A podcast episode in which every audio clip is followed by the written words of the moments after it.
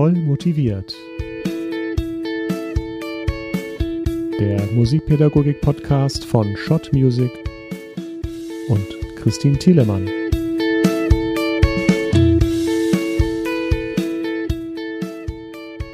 Auch mit unserem heutigen Gast geht es wieder um Musikpädagogik, ums Üben und Musizieren, um Motivation und vieles mehr. Ich freue mich riesig, liebe voll motiviert Community, dass heute kein geringerer als David Garrett hier bei uns zu Gast ist. Lieber David, was für eine schöne Überraschung. Danke, dass auch du dir die Zeit für voll motiviert nimmst. Vielen, vielen herzlichen Dank für die Einladung und ich glaube, Motivation ist ein ganz wichtiger Bestandteil ähm, des Musizierens und des sich herantastens an Werke und dementsprechend finde ich das einen sehr schönen Titel gewählt für die Sendung. Soll ich ganz vorne anfangen, David? Fang vorne an. Für all diejenigen, die dich noch nicht so gut kennen, wie alt warst du, als du angefangen hast, Geige zu spielen? Hm, ich muss so vier, knapp fünf Jahre alt gewesen sein. Und es ging relativ zügig auch bei mir schon los mit, mit ersten Lehrern. Und mein Papa hat natürlich mir den ersten Unterricht gegeben selber spielt er Geige, nicht auf einem professionellen Niveau, aber gut genug, um mich am Anfang zu unterrichten.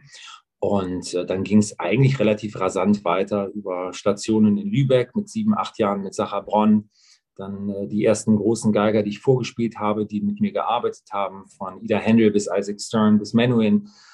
Und hatten einen sehr interessanten, sehr spannenden Werdegang, einen sehr faszinierenden und natürlich auch einen sehr schnellen Werdegang. Äh, in den frühen Jahren auch schon erlebt. Aber warum gerade Geige? Was fasziniert denn einen Vierjährigen an diesem Instrument? Hm, dass der ältere Bruder dasselbe Instrument zuerst bekommen hat. Ich glaube, ein bisschen wie das Spielzeug, was man nicht hat, was der ältere Bruder hat. Ich glaube, dass man da als Jüngerer schon immer nach äh, links und rechts schaut, was haben andere, was habe ich nicht. Und so ein bisschen war das mit der Geige bei mir auch. Gibt es da überhaupt so eine normale Kindheit, wie sie viele von uns kennen, mit aufgeschlagenen Knien, Nachmittagen auf dem Fußballplatz und der Klassenfahrt in die Jugendherberge? Hm, eher nicht. Also ich habe sehr, sehr früh schon Fortschritte gezeigt und meine Eltern waren irgendwie dann überzeugt, dass ich schon so viel Talent habe, dass ich ein bisschen vorsichtig sein muss, was meine Aktivitäten angeht. Ähm, rückblickend, ja, vielleicht hätte ich mir wirklich mal einen Finger gebrochen. Ähm, ich war auch jemand, der sehr, ähm, ja, sehr aufgewühlt und aufgeregt immer mit den Kindern gespielt hat. Natürlich, wie man das halt auch in dem Alter macht. Aber meine Eltern haben schon Wert darauf gelegt, dass ich mich aufs Geigespielen konzentriere. Ja, aber auch nebenbei halt auch sehr darauf aufpasse, dass ich nicht gewisse Sportarten ausübe wie Volleyball oder Basketball, wo die Hände halt dann doch sehr präsent auch in, in der Sportart sich betätigen und wo auch schnell was passieren kann. Das muss man auch sagen. Hast du denn eigentlich immer freiwillig geübt oder haben sich deine Eltern manchmal was einfallen lassen, um dich zum Üben zu bewegen? Meine Eltern haben sehr gut mich motivieren können, indem sie mich oft zu Konzerten mitgenommen haben. Mhm. Ähm, ich erinnere mich, dass mit fünf Jahren hat mich mein Papa zum Beispiel in den Eurogress in Aachen äh, mitgenommen. Henrik Schering hat damals, äh, ich glaube, vier Beethoven-Sonaten gespielt. Ähm, und das ging halt wirklich meine ganze Jugend so durch. Äh, ich bin wirklich fast Dauergast in der Kölner Philharmonie gewesen. Aachen, Köln ist ja nicht so weit. Oder in Düsseldorf in der Tonhalle. Und mein Papa hat viel Wert darauf gelegt, dass ich die großen Geiger und die großen Symphonien und Dirigenten und Kammermusik halt auch sehr früh im Konzertsaal mit erlebe. Und äh, das hat mich schon sehr motiviert. Habe ich nur selbstständig geübt? Nein. Das kann selbst Mozart wahrscheinlich nicht behaupten. Aber äh, es war schon viel Selbstinitiative mit dabei, das muss man sagen. Wie lange hast du denn als Kind so in etwa pro Tag geübt? Naja, als Fünf-, Sechsjähriger wahrscheinlich so zwei, zweieinhalb, drei Stunden. Ähm, damit ging es los. Also es war schon nicht irgendwie so 20 Minuten am Tag, sondern es ging schon relativ konsequent an die Arbeit. Ähm, ich glaube, die, die Zeit, wo ich am meisten geübt habe, war schon in der Zeit, wo ich mit Sacha Bronn angefangen habe, so mit 19, ähm, 11 Jahren. Und äh, auch so die, die Zeit in den äh, Teenagerjahren, da, da ist sicherlich auch mal sieben, acht, neun Stunden am Tag passiert neben der Schule, was rückblickend natürlich äh, sehr viel ist. Aber du bist auch nicht in eine normale Schule gegangen, oder? Sondern hast daheim Homeschooling gemacht. oder? Genau. Wie das jetzt viele mitbekommen haben, ist das nicht so leicht. Es hört sich besser an, als es tatsächlich ist. naja, Kann ich nur bestätigen. Ich, ich, haben jetzt einige die Erfahrung über das letzte anderthalb Jahr, äh, Jahre gemacht. Und es ist schon, vor allem, du kommst ja irgendwie auch nie aus dem Elternhaus raus. Du bist die ganze Zeit von deinen Eltern umgeben. Du hast halt auch dich nicht mehr diesen großen Freundeskreis. Du hast fast gar keinen Freundeskreis. Ich habe Glück gehabt, dass ich eine kleinere Schwester und einen älteren Bruder habe, einfach zum sozialen Austausch. Aber ich habe tatsächlich Homeschooling ab dem Alter von zehn Jahren erhalten und habe halt mehr oder weniger bis auf Konzertreisen oder Reisen zu Eltern, äh, zu Lehrern, äh, zu Künstlern, habe ich die ganze Zeit zu Hause verbracht. Und das ist schon nicht so, so leicht. Und das halt für acht Jahre. Mhm. War das traumatisch für dich? So rückblickend Auch betrachtet? Traumatisch waren andere Dinge in meinem Leben. Ich packe das unter die Rubrik, ist okay. Ist okay. Aufstehen, Krone richten, weitermachen. Ja, muss man nicht mal Krönchen richten. Also in der, in der Hinsicht war es halt einfach nicht möglich, die, äh, das Arbeitspensum, was ich musikalisch bekommen habe, mit einem ganz normalen Schulalltag in Einklang zu bringen. Das, das ging nicht. Das heißt, durch Privatlehrer, wenn du gute hast, kannst du äh, den Schulstoff schon äh, etwas verkürzen, also die Zeit verkürzen, kannst es intensiver einstudieren. Dementsprechend bleibt natürlich auch mehr Zeit zum Üben, zum Arbeiten, zum Reisen. Ich habe mich viel mit dem Thema Begabungsförderung in der Musik beschäftigt und ich bin mittlerweile davon überzeugt, dass es immer dann gelingt, bei Kindern und Jugendlichen die Begeisterung fürs Musizieren zu erhalten und vor allem auch wachsen zu lassen, wenn das Musizieren mit dem Real Life, also irgendwie mit dem Alltag verbunden ist. Das heißt, dass das Musizieren nicht nur in diesem künstlichen kleinen Rahmen Unterrichtszimmer bleibt, wo das Highlight dann vielleicht so der Auftritt mit einem Weihnachtslied beim Schülerkonzert ist, sondern dass man Kindern und Jugendlichen ruhig was zutrauen sollte. Ich finde, man muss ihnen als erwachsener Mensch unbedingt zeigen, dass man sie musikalisch, aber auch persönlich ernst nimmt und nicht mit so konstruierten Übungsstücken musikalisch klein hält. Da kann man doch durchaus mal mit Schülerinnen und Schülern eine CD aufnehmen oder auch ja. einen möglichst professionell gemachten Videoclip. Das kostet ja. alles heute keine Unsummen mehr, so wie früher, sondern steht eigentlich, ja, uns doch technisch versierten Menschen ziemlich schnell offen. Und was ich auch ein wirklichen Schatz finde, Schülerkonzerte nicht so als Schülerkonzert laufen zu lassen, sondern als echtes Konzert zu deklarieren. Ich bin da in der mhm. Vor-Corona-Zeit immer mal mit meinen Schülern hin und wieder auf Konzertreise gegangen.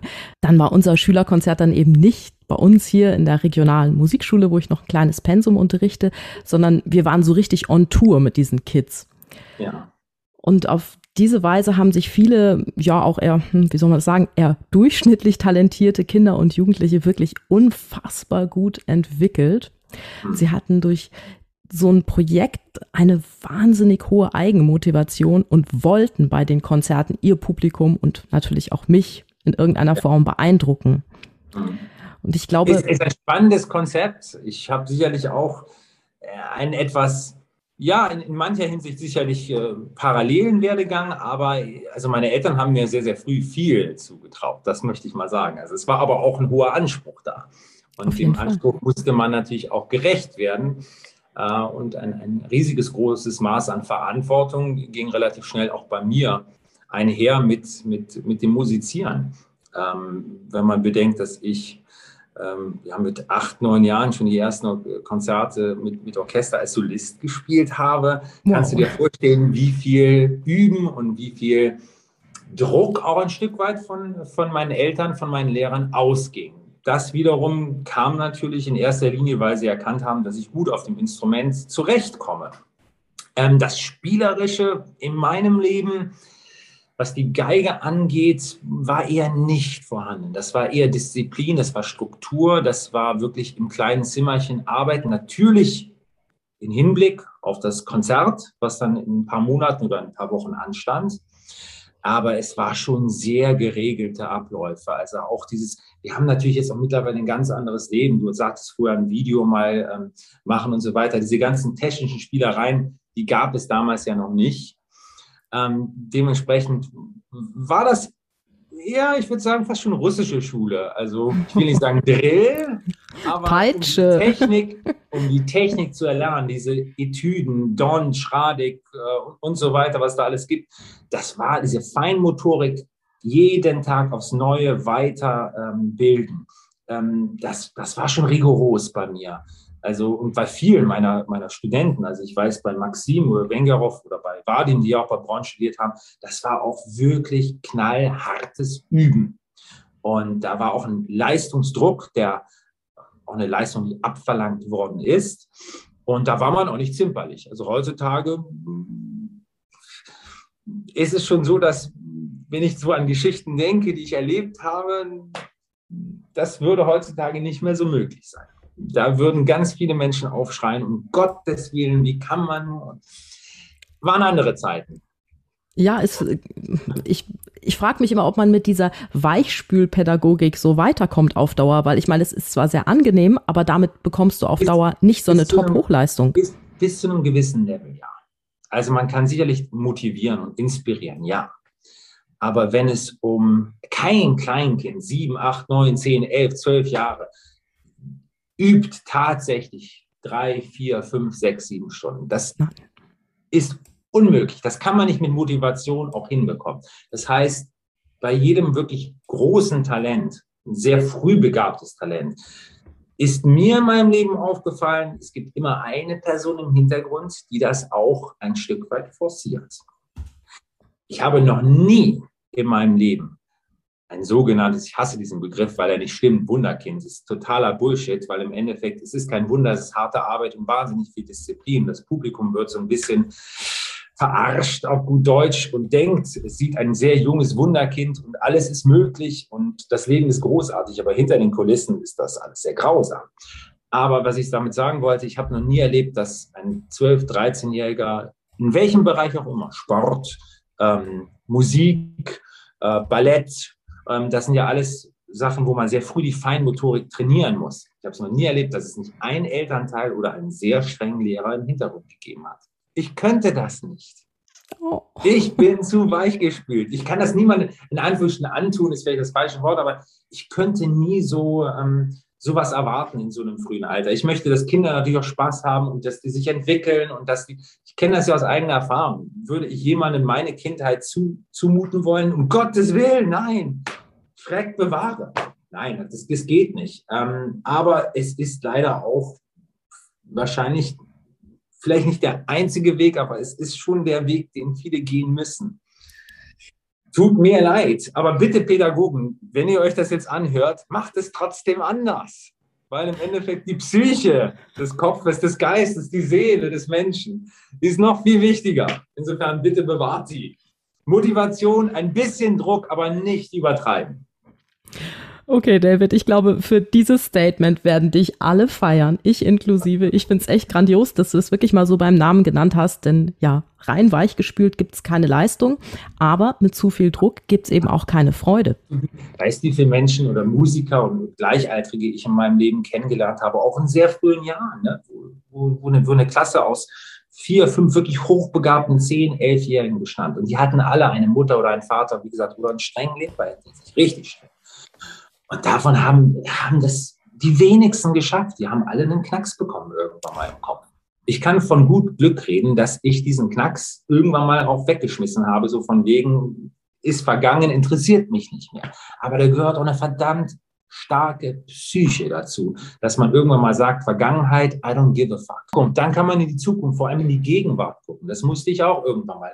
War nicht schön, hätte ich lieber anders gehabt. Aber es ist, was es ist. Ich kann nicht in der Vergangenheit wühlen und ich kann es vor allem nicht ändern.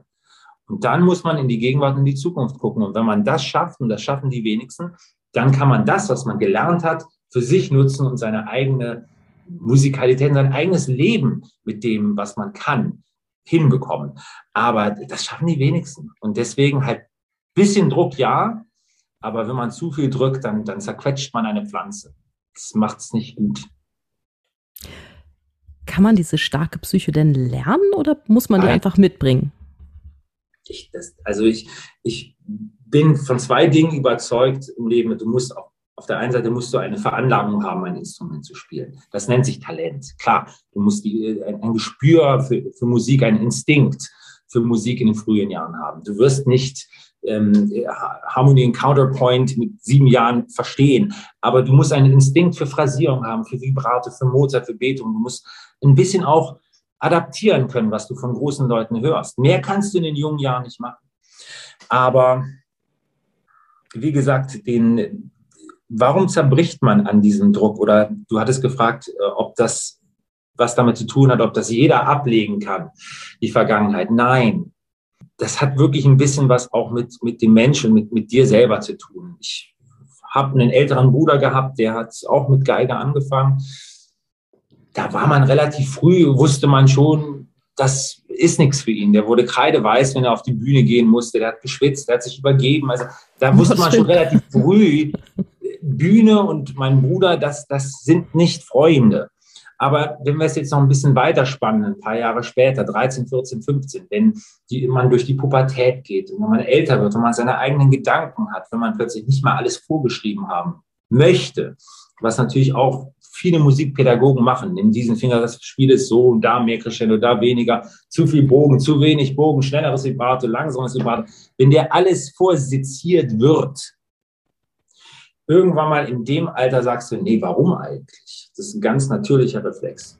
Ja. Und wenn immer noch der Druck dann gleichbleibend da ist und die Verantwortung, weil du schon Konzerte spielst, weil du schon überall tourst, wenn man dieses Leben dann schon sehr früh anfängt, dann fängst du an zu hinterfragen und weißt auch gar nicht, warum du etwas machst. Und dann ist der wichtigste Schnitt, sich selber zu finden musikalisch, sich selber menschlich zu finden. Und das ist der schwierigste Punkt. Und da brauchst du eine unglaublich starke Kraft und starken Willen, das, was du gelernt hast, unter schweren Bedingungen zu behalten als Fundament, aber auch das alles drumherum, was schwierig war, wirklich zu verdrängen. Hört sich jetzt für einen Psychologen nicht gut an, aber zumindest ein Stück weit beiseite zu schieben. Und das schaffen die wenigsten. Ich glaube, was sich für einen Psychologen echt gut anhört, ist, dass du da einfach richtig gut mit umgehst.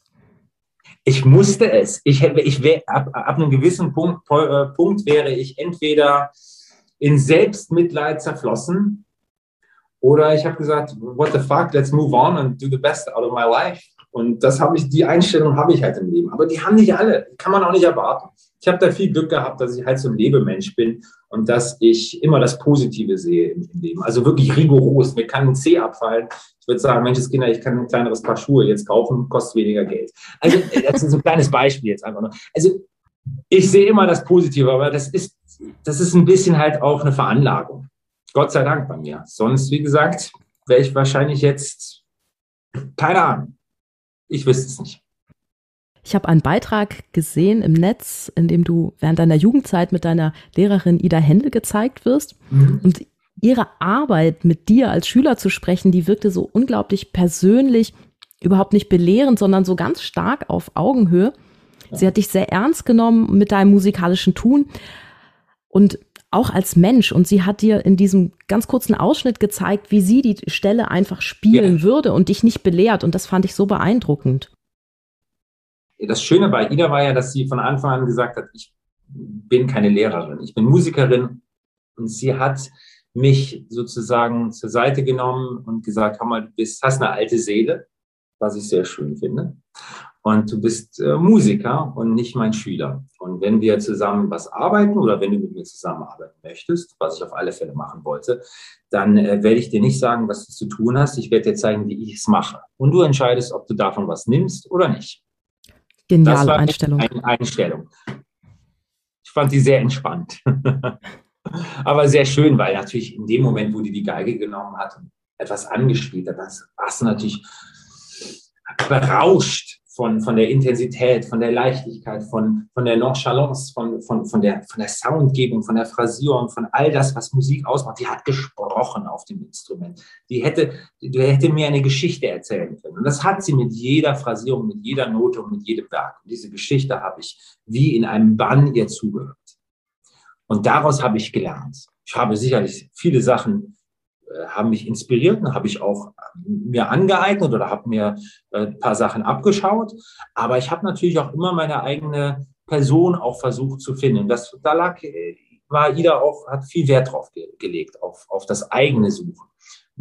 noch später in meinem Leben, als ich mit Perlmann gearbeitet habe, der hat dann ein Stück weit noch mehr Wert drauf gelegt. Also für ihn war das Wichtigste nicht, ob du etwas schön spielst, sondern dass du erklären kannst, warum du es so spielst der, der größte Albtraum von Itzhak Palmer war immer, dass sich gute Geiger alle gleich anhören. Der ist immer ein Stück weit traurig gewesen und hat erklärt, Mensch, es ging in den 20er, 30er, 40er, 50er, 60er Jahren. Jede, jeder Geiger hatte seine, seine Nuancen. Man konnte ihn erkennen. Der Sound, die Bogentechnik, die Bogenführung, die Geschwindigkeit. Es war alles sofort wiedererkennungswert. Es ist alles momentan, nicht alles, aber es wird sehr, sehr viel geeicht.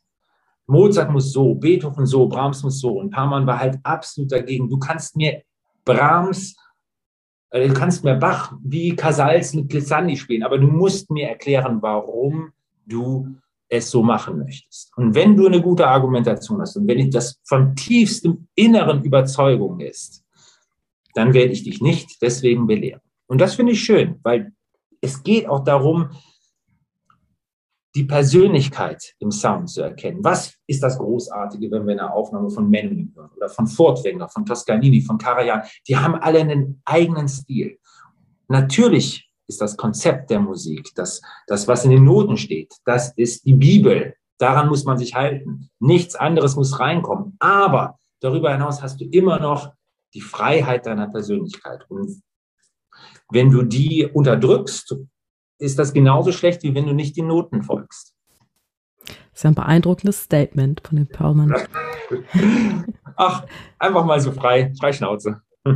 ja, ich glaube, das ist einfach auch das Wertvollste, wenn du mit den Schülern in Dialog über das kommst, was sie spielen und ich meine, das ist klar bei dir auf einem ganz anderen Niveau. Wir sind, äh, wir sind da ja eher mit Anfängern und leicht Fortgeschrittenen. Wir freuen uns über mittelmäßig Fortgeschrittene unterwegs, ja. Aber jeder ist Anfänger. Was meinst du, was ich auf der Geige gekratzt habe für Monate? Das hat sich grauenhaft angehört. Also meine Eltern, dass die keinen Schadensersatz von mir haben wollten wegen dieser Zeit, das ist bewundernswert.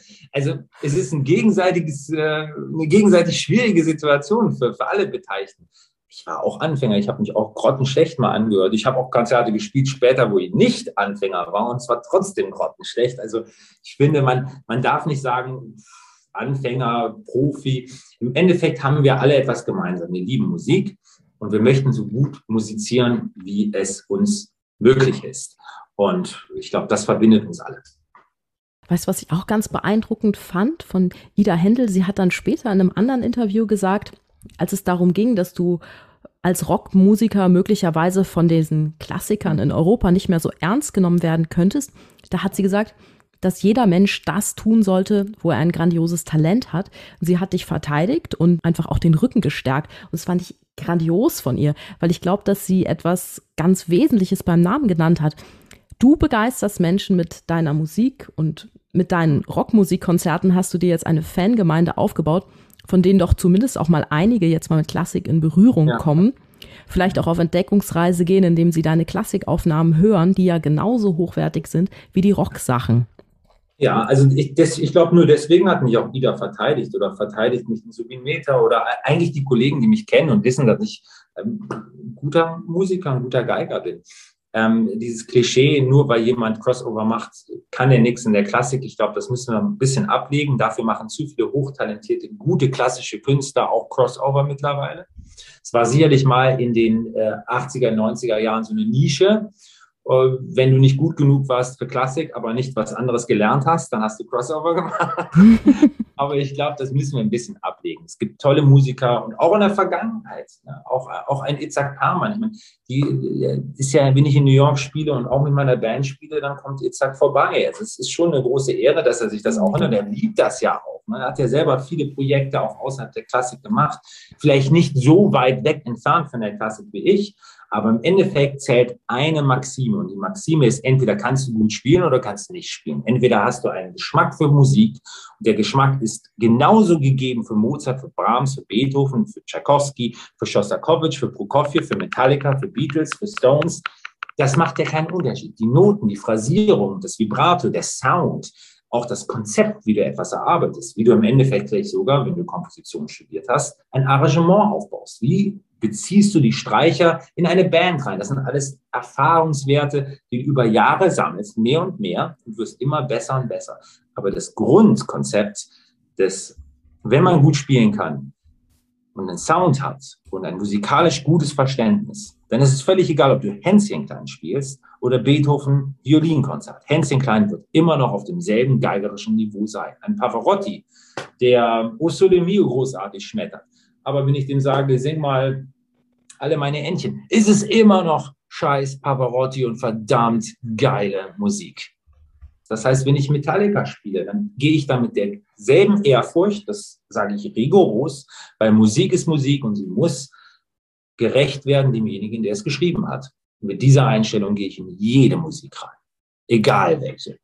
Absolut. Und ich gehe auch davon aus, dass dir die Zeit recht geben wird, weil wenn du heute Schüler kriegst, die in Unterricht kommen, das erste Mal, dann machen die überhaupt keinen Unterschied zwischen Klassik und Pop und Rock. Das ist für die alles Musik und für die sind wir der Musiklehrer, der jetzt irgendwie zeigen muss, wie es geht. Und da machen die keinen Unterschied, ob ich da jetzt eine Affinität irgendwie zur Barockmusik habe oder eben auch nicht. Sie wollen das spielen, was sie spielen wollen. Ja, also wie, gesagt, wenn es ums, wenn es ums Lernen des Instruments geht, geht, dann ist natürlich ganz klar, dass man auch die Etüden und die Tonleiter und Arpeggios, also das ist schon wichtig, das Grundfundament zu spielen, gibt dir erst die Möglichkeit, Musik in jeder Form zu machen. Du kannst nicht als, natürlich kannst du es auch als Spaßfaktor sehen, das, das ist richtig. Aber für mich ist auch wichtig, dass das Fundament das aus, aus der Klassik, wo ich auch viel Wert drauf lege, dass ich das jeden Morgen auch mache, bin heute Morgen aufgestanden. Das erste, was ich mache, ist, sind meine Tonleitern über vier Oktaven. Dann gibt's Arpeggios, dann gibt's Terzenläufe, dann gibt's Oktavenläufe, figurierte Oktaven, dann gibt's Sechsten, dann geht's rüber zu Dont, dann geht's rüber zu, äh, zu was weiß ich, ähm, was habe ich heute gemacht? Kreuzersonaten, vier Stück.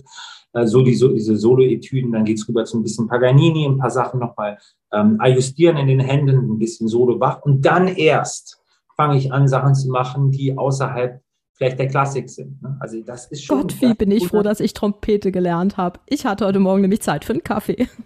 Ja, den habe ich dazwischendurch auch gemacht. Also irgendwann mal so bei, äh, bei Zwischenkreuzer kam nämlich so die Müdigkeit. wie lange hast du heute Morgen geübt? Ah, zweieinhalb Stunden bis jetzt.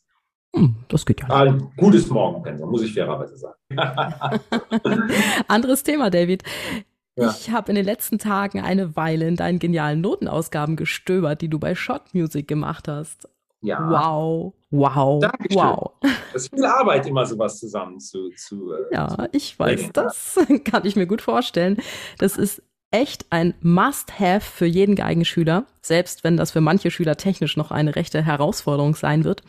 Aber nicht alles. Also ich habe extra, auch beim ersten Notenbuch, habe ich sehr darauf geachtet, dass verschiedene ähm, auch Levels vom Geigenspielen mit drin enthalten sind. Also das also wirklich von einem Anfänger, äh, der vielleicht ein, zwei Jahre erst spielt, bis zu jemandem, der wirklich Profi ist, dass diese, diese Leiter auch, Entschuldigung, ich kriege gerade einen Anruf, dass diese, diese, hörst du mich noch? Ja, sicher. dass diese Spannbreite auch von Anfänger bis Profi auch da ist. Zum Beispiel das Requiem von, von Mozart, das ist Profi-Level. Das ist Profi-Level. Ähm, wenn ich jetzt denke an uh, What a Wonderful World, das kann man nach ein, zwei Jahren schön mit Klavier spielen. Bei den Klavierstimmen habe hab ich dasselbe gemacht. Es, es, gibt Klavierstücke, die kann man nach zwei, drei Jahren spielen, aber es gibt auch welche für Profis. Also ich wollte da diese, die Möglichkeit von jedem, äh, in jedem Bereich, wo man sich gerade befindet, auch in diesem Buch wiedergeben. Das ist es nämlich, das macht die, das macht die Kombi auch so charmant. Ja. Also die erste Ausgabe, die heißt Best of Violin, da ist ja. alles drin, ganz selbstverständlich, Beethoven, Paganini, Puccini. Ja. Dann wird es ein bisschen moderner mit Gershwin. Theodorakis ist dabei. Und genauso selbstverständlich, aber das finde ich auch das Geniale daran, wie diese Top of the Top der Klassik, finden sich darin eben aber auch Filmmusik, Pop und Metal. Da ist He is a Pirate drin, da ja. gibt's Michael Jackson und, oh, ich liebe dieses Stück, jetzt kann ich es ja mal einmal öffentlich gestehen, Nothing Else Matters von Metallica. Andrew, Andrew Sandman haben wir jetzt auch in der neuen Edition. Ja, ich habe es gesehen. Und, und November Rain. Oh, ja, es ja, ist so schön, echt. Warum gibt es das nicht für Trompete? naja, da muss ich noch ein neues Instrument lernen, aber im ja. nächsten Leben vielleicht. Naja, ich, ich habe natürlich über viele Jahre diese Noten für mich äh, arrangiert und geschrieben und die Geigenparts waren natürlich alle da. Im Studio hast du natürlich die Orchestrierung gemacht. Das heißt, die Geigenparts habe ich dann mit Fingersätzen, also mit meinen persönlichen kann jeder noch ändern. Nicht jede Hand ist ja auch unterschiedlich. Keine Hand ist gleich groß, gleich klein. Das heißt, Fingersätze sind natürlich sehr persönlich. Ich wollte meine zumindest in den Raum werfen, ob man sie benutzt, muss jeder für sich entscheiden. Ähm, aber das, das Faszinierende war natürlich die Orchestrierung, mit denen wir alle Stücke gemacht haben, die dann wieder zu reduzieren auf eine Klavierbearbeitung. Und das nimmt natürlich sehr, sehr viel Zeit, sehr, sehr viel Spaß macht es natürlich, aber ist natürlich auch eine, eine Aufgabe, so, so ein Notenband zu erstellen. Also ich würde sagen, ich habe da bestimmt anderthalb, zwei Monate mindestens für dran gesessen, ähm, das ordentlich für Klavier zu schreiben und natürlich auch die Geigenparts nochmal teilweise zu revidieren und teilweise auch Fingersätze zu finden, die sogar für mich dann im Nachhinein einfacher sind. Ich habe auch was gelernt. Ich empfinde das ehrlich gesagt auch als Privileg, bei so einem Traditionsverlag wie Shot Music veröffentlichen zu dürfen. Denn ja. erstmal stehst du da dann in einer Reihe mit wirklich bedeutenden Komponisten und so allein das Gefühl, wenn du dort im Weihergarten in Mainz so die gleichen Stufen hochgehst wie Wagner, Liszt, Strawinski oder was weiß ich, das ist schon total irre. Warst du mal im Wagner-Zimmer? Ich war da drin, ja, ja. Also ich, ich, natürlich ist das eine riesengroße große Ehre. Das, das muss man gar nicht, äh, muss man gar nicht sagen. Ich, ich freue mich natürlich auch, so einen tollen Partner an meiner Seite zu haben, ähm, die natürlich da auch Vollgas geben, was die äh, Promotion angeht und ähm, die mich da auch wahnsinnig unterstützen. Also das muss man ja auch sagen, die mir die Zeit geben, das auch äh, wirklich auf dem Niveau äh, zu, zu machen, wie ich das möchte. Und äh, dementsprechend finde ich diese Kombination zwischen Schott und mir eigentlich auch sehr, sehr passend und sehr schön. Also sie wissen natürlich auch, dass sowas wahnsinnig viel Energie und Zeit mit sich bringt und vertrauen mir dann halt auch immer, dass ich das 100% schön abliefere, wie eigentlich immer alles. Absolut. Und alle Geigenlehrer und äh, natürlich auch Lehrerinnen der Welt plus Schülerinnen und Schüler, genug gegendert, werden dich lieben für diese Ausgabe. Ich weiß jetzt nicht, ob ich das Dankeschön. fragen soll, David. Aber wie viel Mozart ist denn drin in Metallica oder auch andersrum, wie viel Metallica ist in Mozart drin? Ich, ich gebe eine Antwort von meinem äh, Kompositionslehrer in New York, Eric Ewason an der Juilliard School. Er hat gesagt, wir arbeiten alle mit demselben musikharmonischen Material. Wir arbeiten, wir kochen alle mit Wasser. Metallica genauso wie Mozart. Im Endeffekt C-Dur ist C-Dur und äh, Tonika dominante, Subdominante ist Tonika dominante, Subdominante. Das hat Bach genauso geil gefunden wie Mozart und Mozart genauso geil gefunden wie Brahms. Und Metallica auch. Insofern, wir kochen alle mit demselben Material. Die Instrumente haben sich verändert, der Sound hat sich verändert, aber wenn wir auch durch die Geschichte uns ein bisschen äh, vortasten. Ähm, Inno Innovation war gerade den großen Komponisten unglaublich wichtig. Deswegen sind sie erst groß geworden. Also gegen Innovation kann ich nichts sagen, als Klassiker insbesondere. Super, super, super. Dem kann ich nichts hinzufügen. Ich habe gerade gestern auf deinem Insta-Account gestöbert und ich habe einen Insta-Post von dir gesehen. Mega, mega, mega schönes Bild, wo du da in der brandneuen Ausgabe Alive, My Soundtrack, ja, ja. liest. Und überhaupt das Coverfoto von Alive ist wow. Dankeschön. Du siehst echt toll drauf aus und deine Tattoos sind wie im Real Life. Also wenn ich die da jetzt ja, so sehe. Die sind aufgemalt. die sind krass, wirklich gut. Aber äh, zurück zum Foto auf Insta. Du sitzt auf diesem Bild auf dem Boden in ja. ganz edlen Jogging-Sachen, trägst zwei verschiedenfarbige Socken, ja. schaust auf dem Bild in die neue Ausgabe rein. Und ich habe das natürlich auch gleich getan die Zusammenstellung dort, die liest sich so wie eine Playlist Best of Filmmusik. Was ist denn dein ganz persönliches Lieblingsstück von Alive? Ähm, das ist wie wenn du eine Frau fragst, die, die zwölf Kinder hat. Also, okay, das ist jetzt vielleicht eher unwahrscheinlich, aber wie eine Frau, die drei Kinder hat oder zwei Kinder, hast du ein Lieblingskind? Ich kann es nicht mit Gewissheit beantworten. Tief im Herzen vielleicht, aber zugeben würde ich es nie. Insofern, es, die, die ganzen Stücke sind mir wirklich ans Herz gewachsen. Sonst hätte ich die ja nicht ausgesucht zu arrangieren in der ersten, in, in, in der ersten Instanz für mich, für die Bühne. Ähm, gibt es Stücke, mit denen ich vielleicht besondere Erinnerungen auch mit verbinde? Ja, da gibt es natürlich manche, manche Werke, wo ich sage, das ist einfach, das ist spontan entstanden. Ich weiß, erinnere mich zum Beispiel bei ähm, es ist jetzt ein paar Jahre her und ich weiß gar nicht, ob das im Notenband drin ist, aber das fällt mir jetzt spontan ein. Ähm, ich hab, war im Studio, wir hatten am Album, ich glaube Encore, es war das zweite Crossover-Album, saßen wir in New York. Und natürlich im Studio hast du eine Setliste. Das heißt, wir hatten schon irgendwie das Programm festgelegt. Aber natürlich gibt es auch spontane Momente, ne, wo man einfach gerade im Radio, im Taxi was gehört hat. Man kommt im Studio an und sagt, hör mal, lass uns noch mal probieren. Und das, so, so eine Nummer war zum Beispiel uh, Thunderstruck von ACDC. Ich habe das tatsächlich im Radio auf dem Weg zum Studio, hat der äh, Taxifahrer in New York, Yellow Cab, das aufgedreht gehabt. Ich dachte, das Riff ist doch eigentlich für die Geigen geschrieben. es gibt natürlich, jedes Stück hat so ein bisschen seine Geschichte. Natürlich kannte ich das vorher, aber ich habe es vielleicht gerade in dem Moment mit anderen Ohren gehört, weil ich auf dem Weg zur Arbeit war. Und dann hört man doch immer etwas spezifischer. Ähm, also all diese kleinen Situationen, die mich zu einem Werk hingebracht haben, das gilt übrigens auch für die Klassik, die sind für mich persönlich natürlich wahnsinnig wichtig und machen das Stück erst besonders. Aber das ist bei jedem Stück ein Stück weit so. Ich habe die Frage umgangen. Du wolltest wissen, was mein Lieblingsstück ist. Ich kann es dir wirklich nicht sagen. Ich finde alle toll. Okay. Das hört sich klischeemäßig an, aber ich eins nicht gut gefunden hätte, hätte ich es rausgeschmissen und ausgetauscht zu etwas anderem, weil genug Repertoire. Richtig so. Richtig so. Und selbst wenn du ein Lieblingsstück hättest, ich könnte es doch nicht spielen auf der Geige.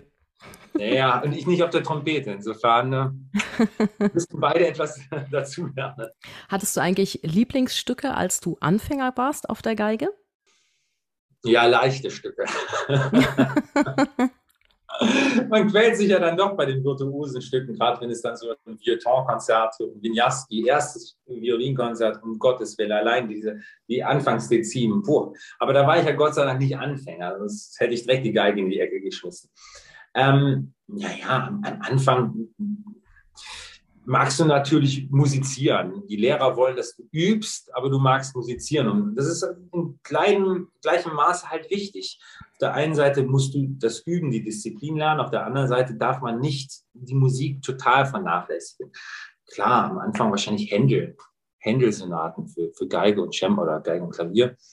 Ähm, das sind die Sachen, wo du schöne, große Musik spielst, wo die Virtuosität äh, nicht so im Vordergrund steht, kann man relativ schnell gut spielen und die machen natürlich viel Spaß. Also wenn es einen Vorschlag gibt, so nach einem Jahr auf alle Fälle so in die Richtung gehen. Und Händel ist auch einfach wow. Ja, ist auch schöne Harmonie, das noch ein bisschen ist es, ne? Bach. Aber es ist, es ist schon, es macht Spaß. Und das zumindest hat es mir damals Spaß gemacht und vielleicht sogar die ein oder andere disziplinarische Stunde so ein bisschen versüßt im Nachhinein. Was würdest du denn einem Schüler oder einer Schülerin sagen, die keine Lust aufs Spielen von Tonleitern hat?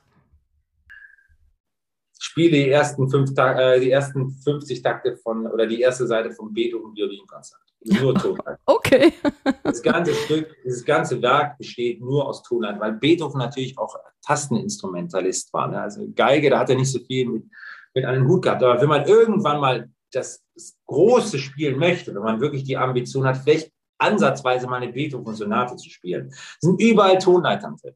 Eine Tonleiter ist die, morgens früh ist die Basis, damit das Musizieren frei passiert. Das Schlimmste, was dir als Musiker passieren kann, ist über die Technik nachzudenken, wenn du Musik spielst. Das ist schrecklich. Du darfst nicht über die Technik überhaupt nachdenken. Damit du das Erlebnis, das größte Erlebnis eines Musikers ist, zu musizieren nicht zu spielen. Spielen beinhaltet, dass man auch gleichzeitig irgendetwas tut. Aber wenn im Endeffekt Körper und Geist in einer Einheit sind, das geht nur, indem man seine Feinmotorik, seinen Kopf, sein Gehirn auch mit solchen banalen Dingen, in Anführungsstrichen, wie Tonleitern trainiert. Aber dann im Endeffekt, du würdest etwas Riesiges verpassen, das freie Musizieren, wenn man Tonleitern nicht übt. Durch die Tonleitern ermöglichst du dir das Größte, was du als Instrumentalist oder als, als Musiker machen kannst, nämlich musizieren, ohne drüber nachzudenken, die Musik durch dich fließen zu lassen, zu sprechen mit der Musik.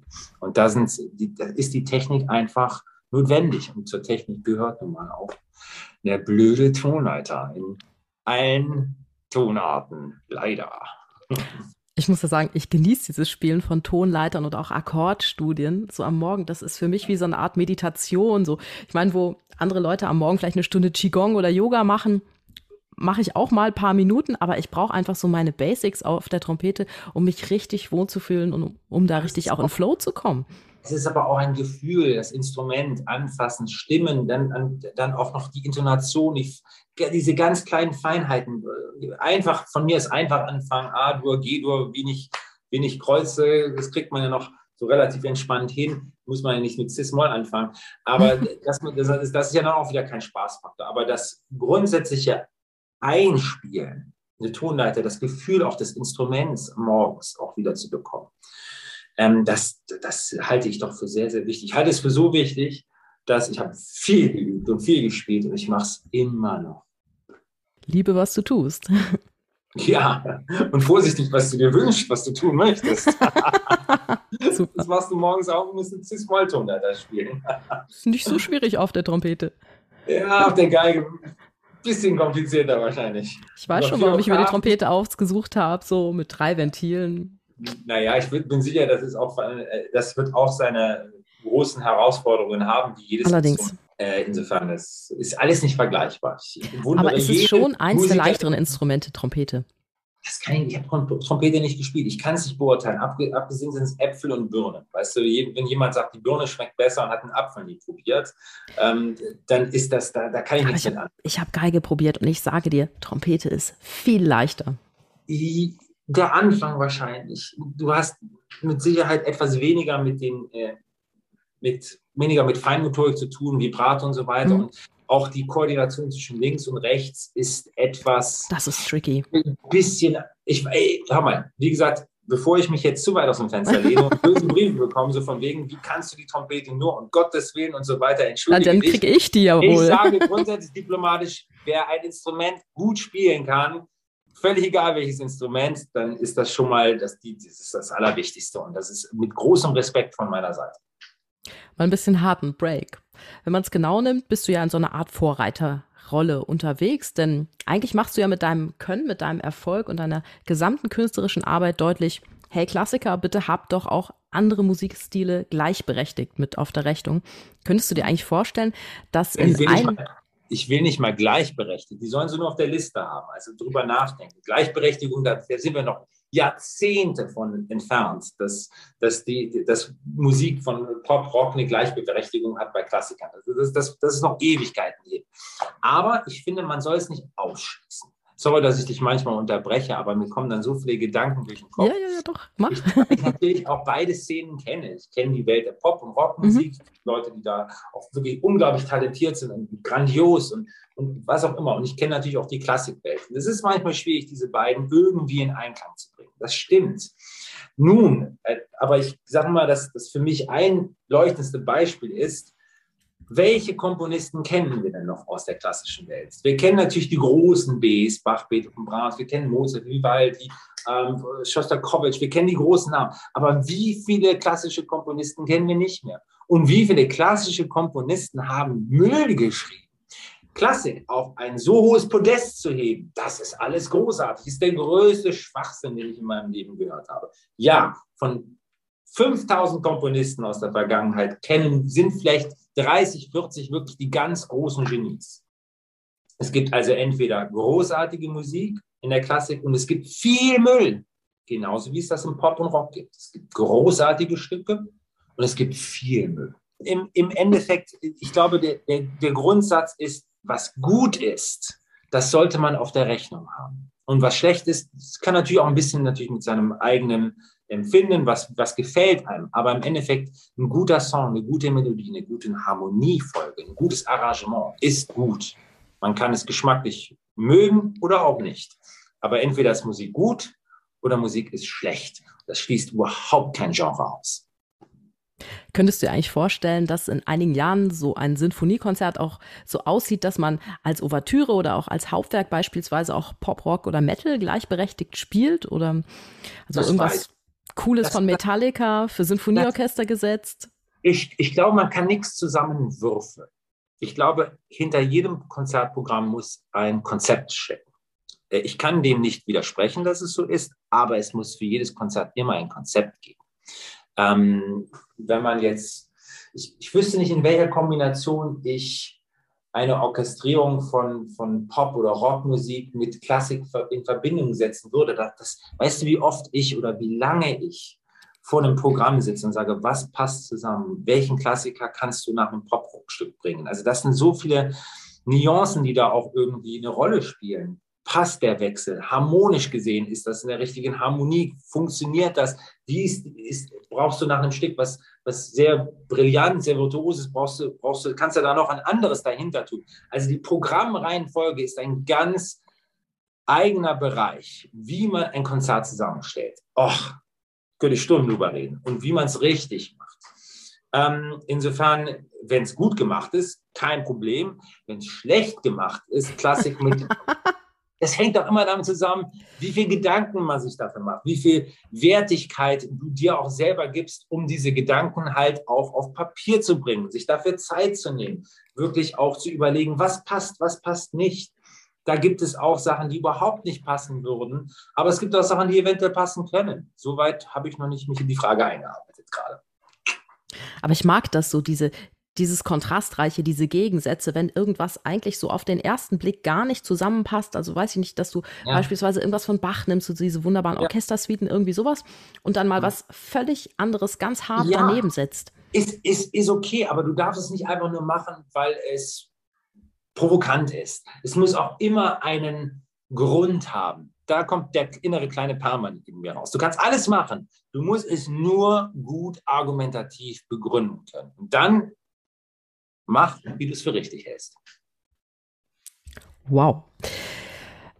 Viele Geigenschülerinnen und Schüler haben dich ja so zum Vorbild. Sie wollen so ein geigerisches und musikalisches Können erzielen wie du. Was würdest du denen denn mit auf den Weg geben, damit sie möglichst gut werden? Hart arbeiten. Hart, hart arbeiten. Sie nicht unterbuttern lassen. Niederschläge sind viel wichtiger als Siege weil du aus Niederschlägen viel mehr lernst und sie bleiben viel länger im Gedächtnis. Du erinnerst dich an all das, was negativ in der Vergangenheit war, immer mehr als die schönen Momente. Das heißt, genieß die Niederschläge und lerne draus. Und arbeite hart. Das sind die einzigen Sachen, die ich auf den Weg geben kann. Hast du eigentlich mal selbst was komponiert? Viel. Ganz, ganz viel. Also ich kann dir nur eins sagen, wenn du arrangieren kannst, kannst du auch schreiben. Ich habe noch nie jemanden gesehen, der ein schönes Arrangement hinbekommt und nicht selber komponieren kann. Mhm. Insofern, ich habe ja auch ein Kompositionsstudium damals an der Juilliard absolviert, allerdings klassische Komposition. Das mhm. ist mir dann allerdings zugute gekommen, als ich angefangen habe, äh, das Symphonieorchester in Rock- und Popstücke mit einzubauen. War ich natürlich sehr vertraut, wie funktionieren Orchester, habe immer noch viel dazu lernen müssen, weil in Kombination mit Drums, mit Bass, mit, mit E-Gitarre und so weiter, funktioniert ein Orchester nicht so, wie man das vielleicht schreibt, wenn man einfach eine Symphonie im ersten Satz versucht hinzubekommen. Das heißt, die Nuancen, die, die Sounds, ähm, äh, Balance zwischen E-Gitarre und Streicher, das ist immer ein bisschen ein Kontrast, da muss man weg. Das heißt, man nimmt eher die, äh, ähm, die unteren Streicher, also Kontrabass und Celli und dann E-Gitarre drüber. Das heißt, du musst auch mit den verschiedenen ähm, wie nennt man das jetzt nochmal? Kommen wir jetzt nicht drauf auf den Begriff, die, ähm, äh, vielleicht kriege ich es in Englisch hin. Jedenfalls, es ist eine sehr spannende, aber auch eine sehr schöne Aufgabe. Und man muss sich halt da auch einarbeiten. Aber es, mir hat es Spaß gemacht in meinem Leben. Absolut. Das ist auch so eine schöne, schöne Tätigkeit, wenn man mal jetzt nicht spielen möchte, sich einfach mal hinzusetzen ans Klavier und was zu komponieren. Und ja, ich bin gerade momentan am Pubus Klavier, ich schreibe gerade mein erstes Klavierkonzert. Und weil ich, weil ich diese Frage von wegen, äh, komponierst du auch selber, die wollte ich mal aus Interviews ausradieren. Also habe ich gedacht, dann schreibt kein Geigenkonzert, weil dann denken die Leute wieder, oh, das hat was mit Geige zu tun, da ist doch jemand anders involviert, sondern schreib etwas, was überhaupt nichts mit dir zu tun hat. Insofern bin ich gerade dabei, den ersten Satz noch fertig zu schreiben. Zweiter und dritter steht schon.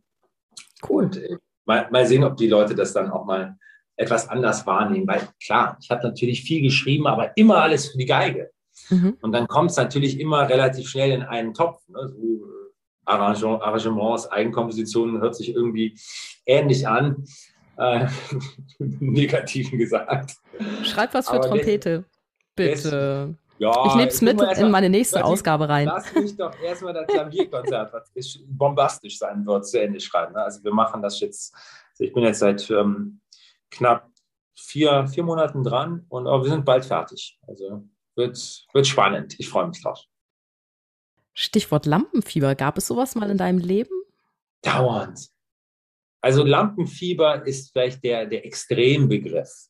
Nervosität würde ich eher sagen. Mhm. Es gibt aber auch bei Nervosität zwei verschiedene Nervositäten. Es gibt die gute, positive und es gibt aber auch die, die negative. Der Unterschied zwischen der positiven ist, es ist eine Aufregung, die an Nervosität grenzt, mhm. aber sie fördert deine Konzentration. Die negative ist dann ein Stückchen weiter, ist zu viel Aufregung und hindert deine Konzentration. Jetzt ist das auch wieder eine Wissenschaft für sich, herauszufinden, was man tun muss, um diesen schmalen Grad nicht zu übertreten. Denn eine gewisse Aufregung ist von Vorteil, wenn du auf die Bühne gehst, sondern es ist sogar gewünscht. Durch eine gewisse Aufregung hast du, bist du viel mehr alert, du bist viel schneller, du kannst viel schneller auch Sachen korrigieren. Und das ist wichtig auf der Bühne. Du hast ein ganz anderes Empfinden von Musik. Vielleicht sogar etwas, was du nie hinter der Bühne oder privat haben würdest. Alle ich finde, du hast auch diese Spannung, die sich aufs Publikum überträgt. Ja, das auch, aber alle Sinne sind geschärft, wie das nie zu üben ist. In diesem Moment ist alles wie so ein Spider-Man. Alles ist langsamer. Das ist eine gute Nervosität. Es gibt aber auch die, die negative, wo alles schneller wirkt und du rastlos auf der Bühne eigentlich jeder Note hinterherjagst die habe ich auch schon erlebt.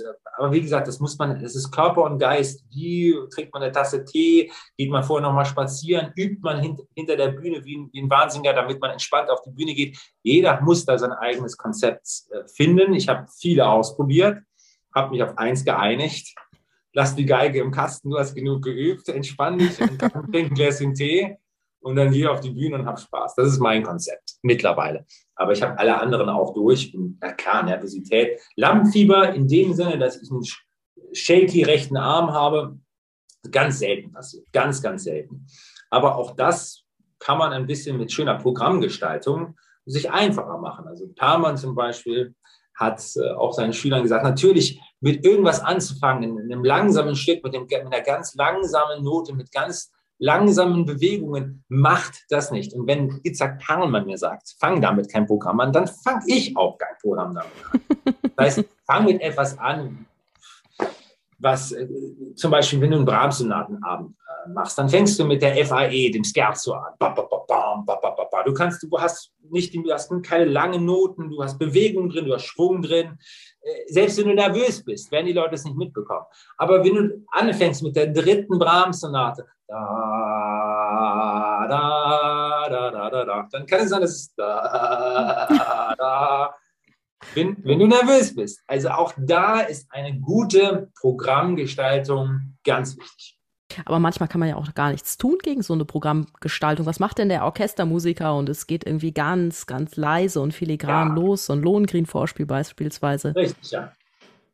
Ja, das ist scheiße. Und dann hast du shaky rechten das Arm. Das bei mir aber auch. Violinkonzert. Du sitzt vier Minuten, knapp vier Minuten, du stehst viereinhalb, vier Minuten da und passiert dann kommen nichts. Oktaven, ne? die Oktaven. Es ist, wenn du es ändern kannst und es für dich einfacher machen kannst, mach es. Der Rest des Lebens ist eh stressig genug, wenn du es nicht ändern kannst. Aber wenn du die Möglichkeit hast, es zu ändern und den Luxus hast, natürlich auch es zu ändern, erleichtert dir das Leben. Weil es gibt, wie gesagt, auch, wie du gerade gesagt hast, Lohengrin für jedes Instrument so seine Stelle, wo man sagt, um Gottes Willen, bin ich da, hoffentlich komme ich da gut durch und bin ich nervös. Kennen wir alle. Kennen wir wirklich alle. Aber wenn du die Möglichkeit hast, es dir zu vereinfachen durch Kleinigkeiten, mach es. Leben ist schwer genug. Gibt übrigens auch Trompeter, die beim, äh, beim Beethoven-Violinkonzert extrem nervös sind. Muss man darauf achten. Zweite Trompete, zweiter Satz. So eine Stelle mit einem tiefen glaube ich, ein klingendes A oder so. Bum, bum, bum, bum, bum. Das, zweiten Satz Beethoven. Das ist ganz böse für zweite Trompete. Ich, wir gehen gerade schnell durch. Es geht Ewigkeiten lang, ist irgendwo mittendrin und es ist so eine Stelle, wo du die ganze Zeit da, da, da, da, ah, ja, ja, da. Ist, ich weiß genau, das ist, das ist ganz fies in Oktaven mit der ersten. Ja, das da haben sie alle Angst vor. Und ich habe dieses Stück so oft spielen müssen, immer als Praktikantin schon, weil es immer hieß, oh, Beethoven, das musst du unbedingt mal kennenlernen als Praktikantin. ja, da hat man ganz, ganz viel Spaß dran. Ja, Nein, also es gibt, es gibt auch wirklich Stellen, bei, selbst bei den großen Geigern, ob es Isaac oder Ida Händel ist oder Eusbach, da wirst du ein Leben lang Ehrfurcht vor haben und Respekt. das, das ist einfach so. Das kriegst du auch, selbst der, selbst Highfats äh, sitzt da und, und hat Respekt vor dieser Aufgabe. Das ist aber auch gut so. Erdet. Es muss Sachen geben, wo du, wo du Respekt vor hast, keine Angst, aber Ehrfurcht und Respekt. Und das erdet auch dann, die Sachen ernst zu nehmen. Und wenn du den Anspruch hast, Beethoven gut zu spielen, dann solltest du auch den inneren Anspruch haben, grundsätzlich alles gut zu spielen. Das ist doch eine schöne, schöne Sache dann, wenn man das so verinnerlicht hat. Gibt es eigentlich auch mal Zeiten in deinem Leben, wo du keine Lust hast, keine Motivation zum Üben oder zum Musik machen? Üben ja, Musik machen nein. Musik mache ich grundsätzlich immer gerne.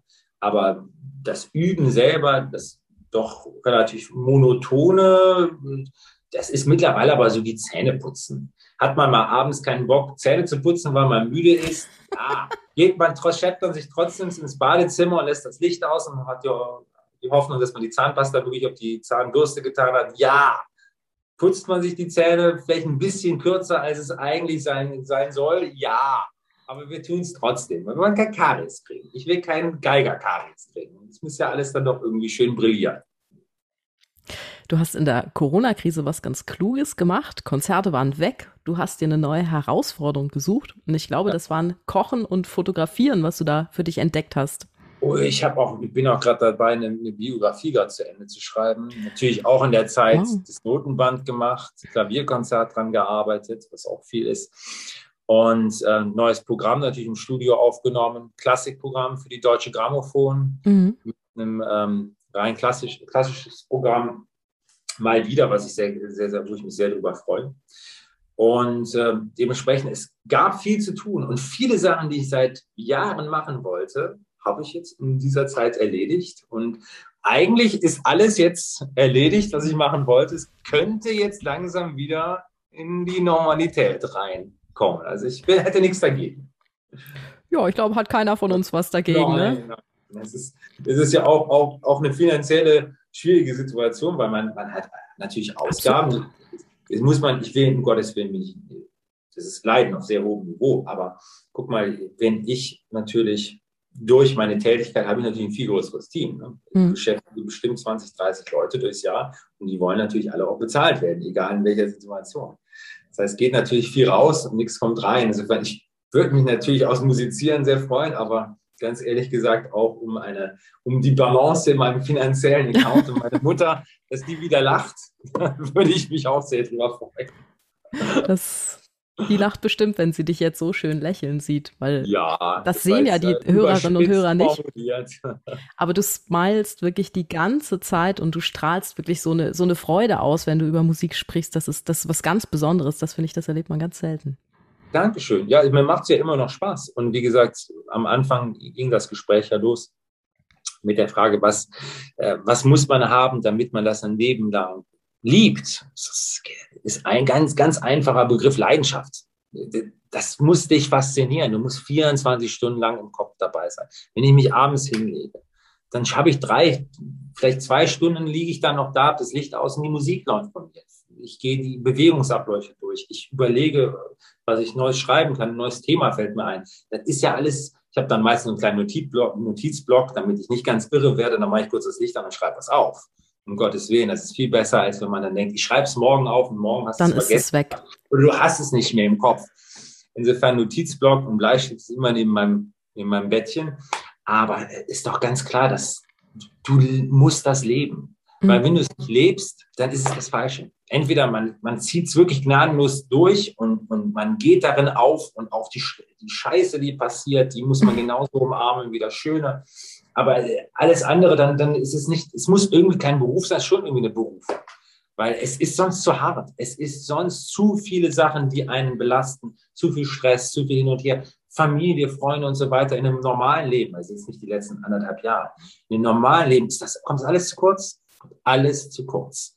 Und wenn du nicht 80 Jahre alt sein willst und sagen, um Gottes Willen, was habe ich da nur gemacht? Ich habe das und das nicht gehabt. Ich habe meine Familie verloren.